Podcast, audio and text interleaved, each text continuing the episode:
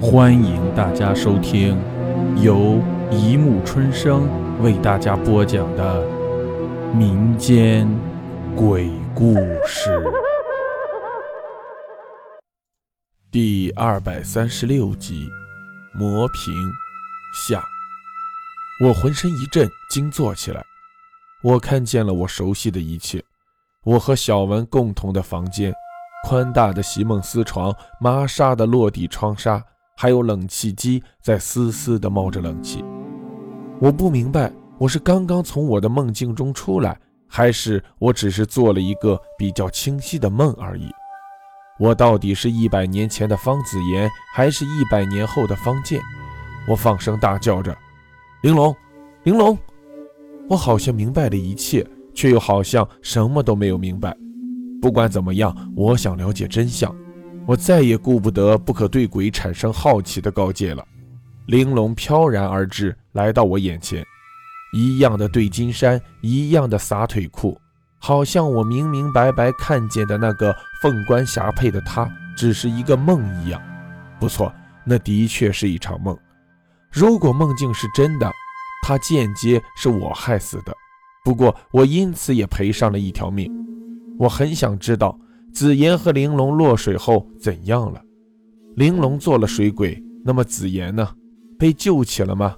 还有蝶衣，在紫妍阵阵说出如许话后，发生了这样的事情，叫他如何去面对方家的一众人等，他情何以堪？我发现，我想知道蝶衣的下落的心情，比想知道玲珑的心情要来的迫切许多。也许是玲珑的结局就在我眼前。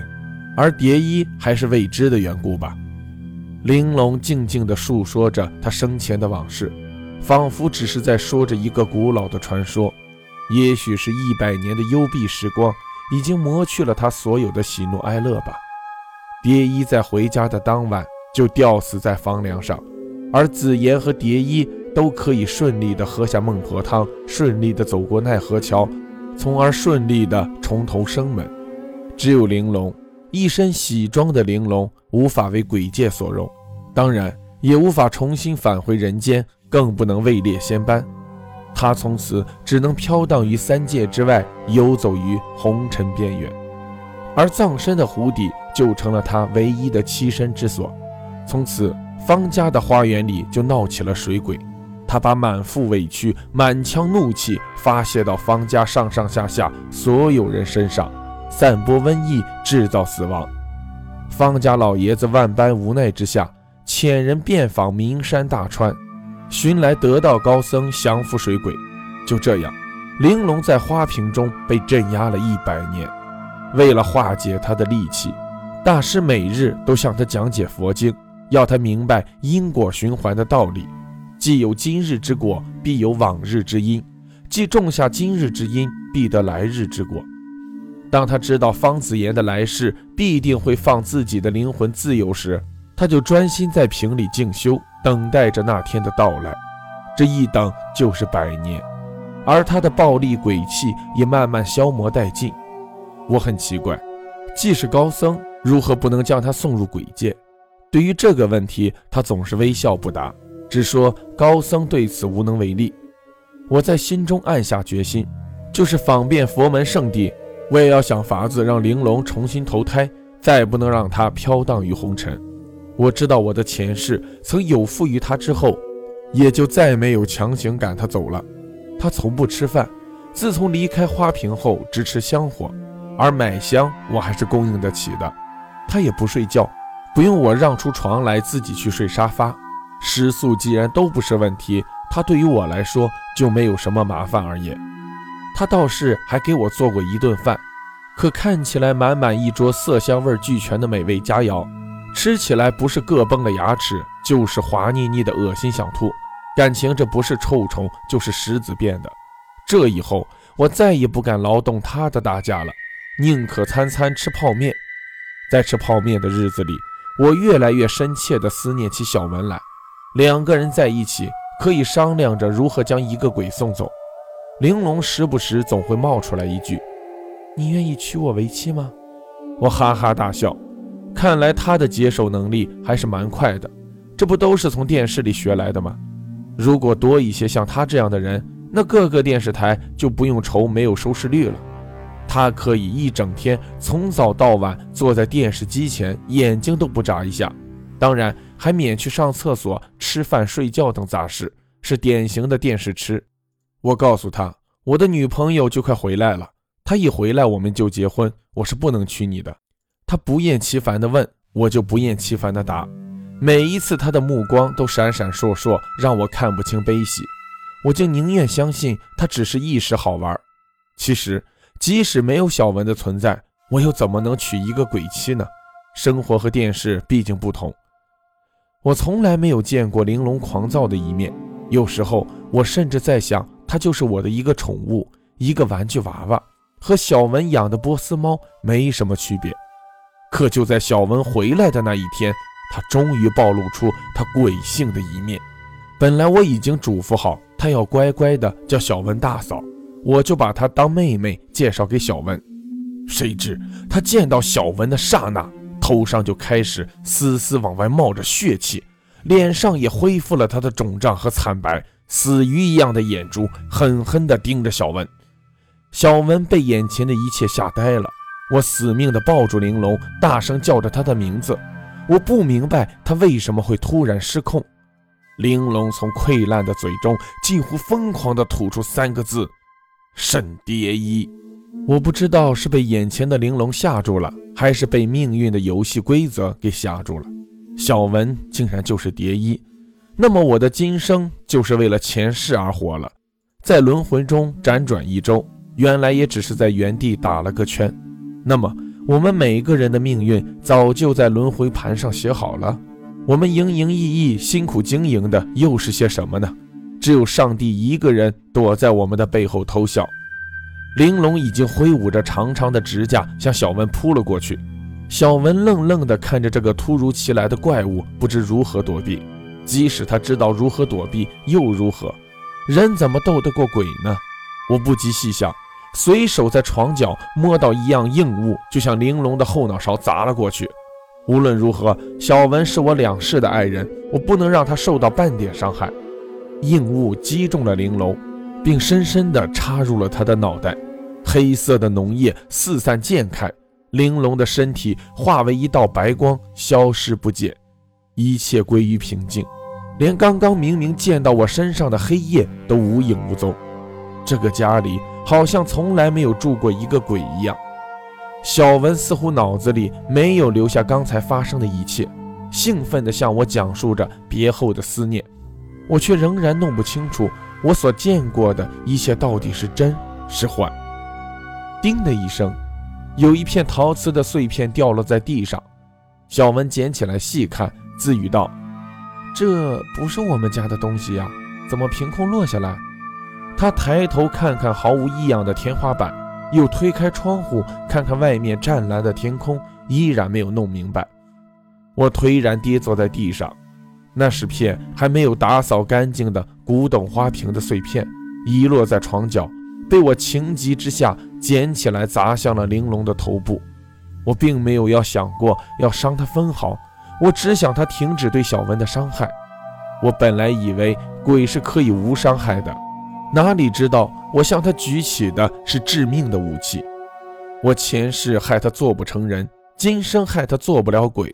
我对他欠下的债是几生几世都偿还不了的。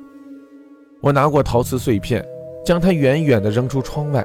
我不会将玲珑害怕的东西留在我的身边。小文看见我的样子，担心地问我怎么了。我一把抓住他的手，像是抓住了一根救命稻草。我需要做一些什么事来证明我生存的意义。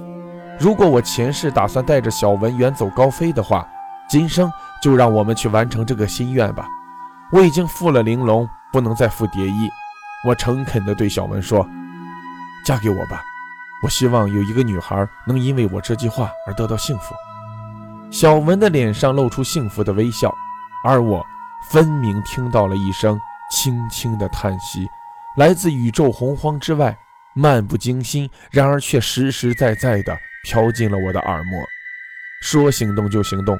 第二天，我就和小文坐上出租车，直奔婚证所。我紧紧拉着小文的手，怕这迟到了仪式的姻缘又会从掌中溜走。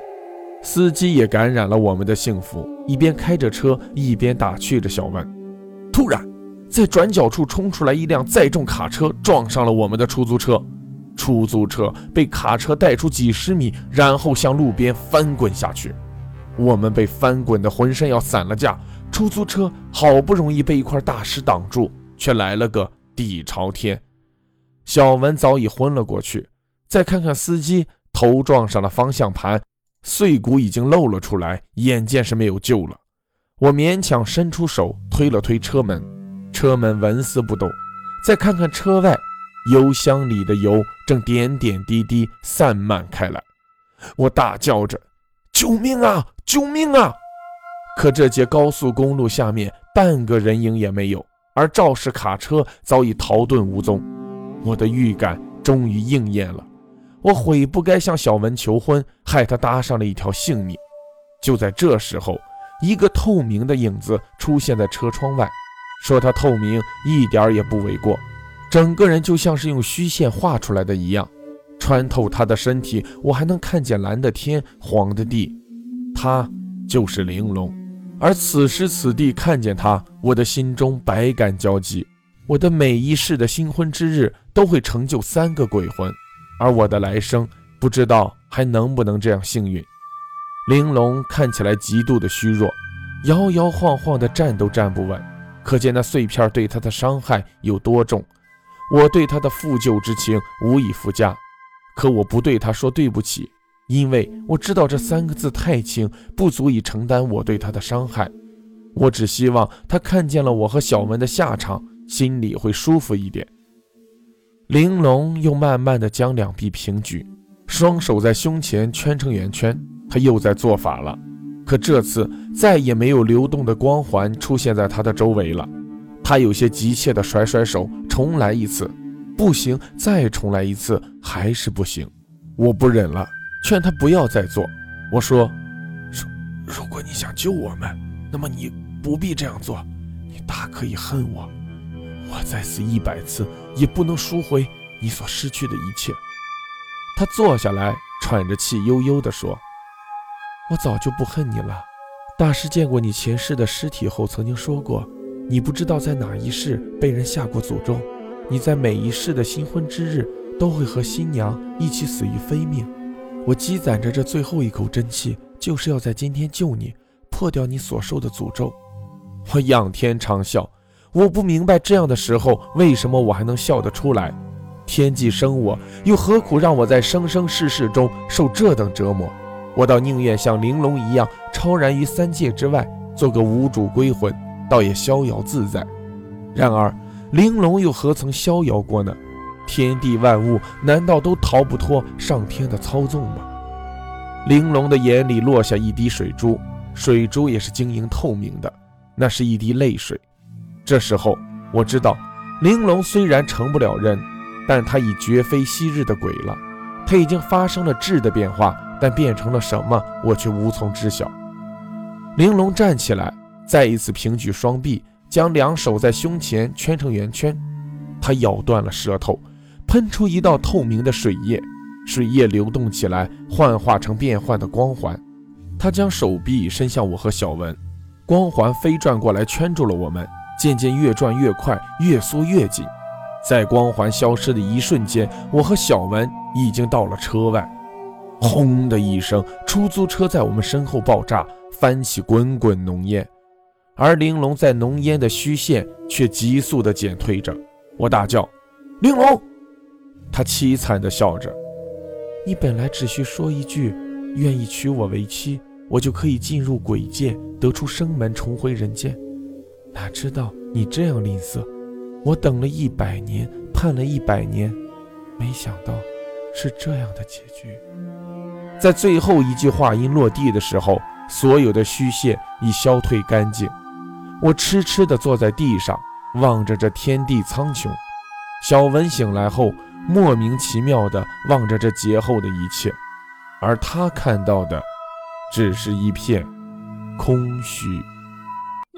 好了，故事播讲完了，欢迎大家评论、转发、关注，谢谢收听。